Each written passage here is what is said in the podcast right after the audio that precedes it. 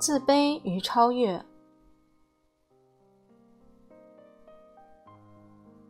第二章：心灵和身体。一、心灵和身体的联系与冲突。精神支配肉体，还是肉体支配精神？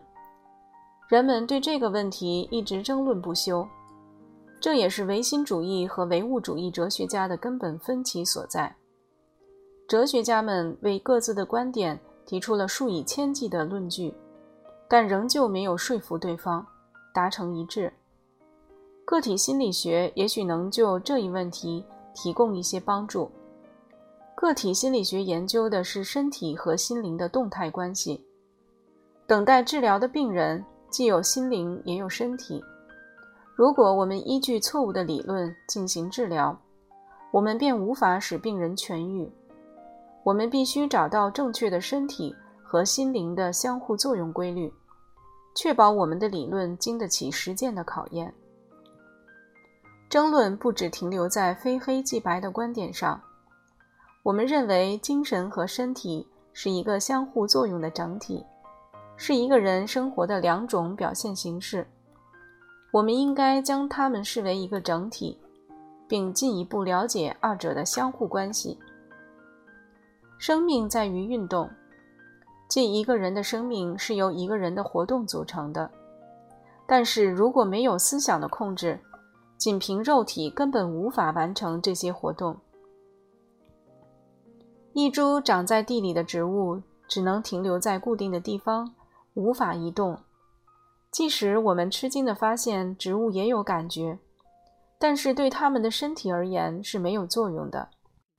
例如，植物能想有人来了，它就要踩到我身体上了，但是结果却无法改变，因为植物无法利用思想控制自己的身体随意移动，计划要去的方向。然而，动物都能预见并计划自己行动的方向，这也说明了人类是有精神的。当然，你想好了，要不你不会这么做的。哈姆雷特第三幕第四场。精神的精髓在于通过预知指导自己行动的方向。认识到这一点后，我们就能理解精神是如何控制身体的了。精神为身体设定行动的目标，不断往复的运动是没有作用的，必须设立一个固定的目标。精神先设定一个生活目标，然后依靠身体完成。精神主导身体，身体反过来也会影响精神。比如，我们想去月球，但必须借助能承载身体的科技工具才能完成这个目标。人类比其他动物更善于活动，这主要体现在活动方式多。从人手的动作中就可以看出，对环境的改造大。因此，我们可以预料，人类的精神将越来越强大，预见未来的能力也将高速发展。人类奋斗的目标性也将越来越明确，以改进他们在整个情境中所处的地位。我们还发现，在为了完成目标而做的动作中，有一个能包含一切的单一动作。我们所有的努力都为了获得一种安全感，所有的动作和表现都必须互相协调一致，结合成一个整体。肉体和心灵也努力要成为整体。在生命形成之初，二者就开始相互合作，相辅相成。比如，当皮肤受伤时，整个身体都忙着让其复原，不只是身体，精神也给予很大的帮助。运动和卫生的知识已经证实，皮肤是在身体和心灵共同作用下才得以恢复的。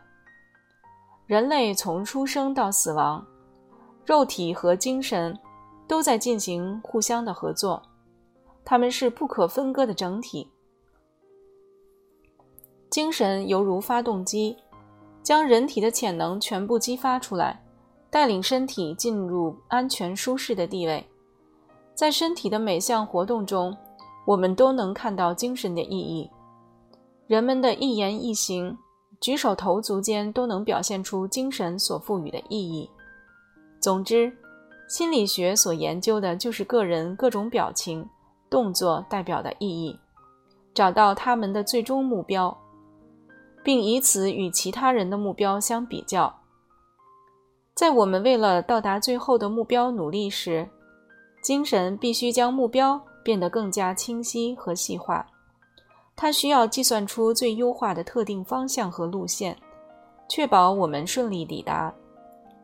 当然，也有可能发生错误。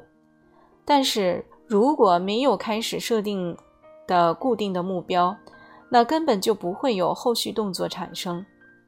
如果精神所选选择的方向实际是错的，但精神并没有察觉到，误以为是最优方案。那行动必定会出现错误，无法抵达安全的目标。我们都在寻找安全的目标，可是有些人认错了安全目标所在的方向，结果误入歧途。我们看到一种表现或病症，如果无法判断背后的意义，最好的方法将是，就是将其当成简单的动作来看。比如偷窃这种行为，偷窃就是把别人的财物通过非法的手段据为己有。这个动作的目的在于偷窃者想更加富有，以获得安全感。因此，偷窃动作的起因是感到自己贫乏。下面我们进一步对偷窃者进行分析：他的环境是什么样子的，以及他为什么感觉贫乏。然后我们要看他是否可以用正当的方法来改变环境，达到富有并获得安全感的目的。他的最终目的是正确的，只是选择了错误的方法。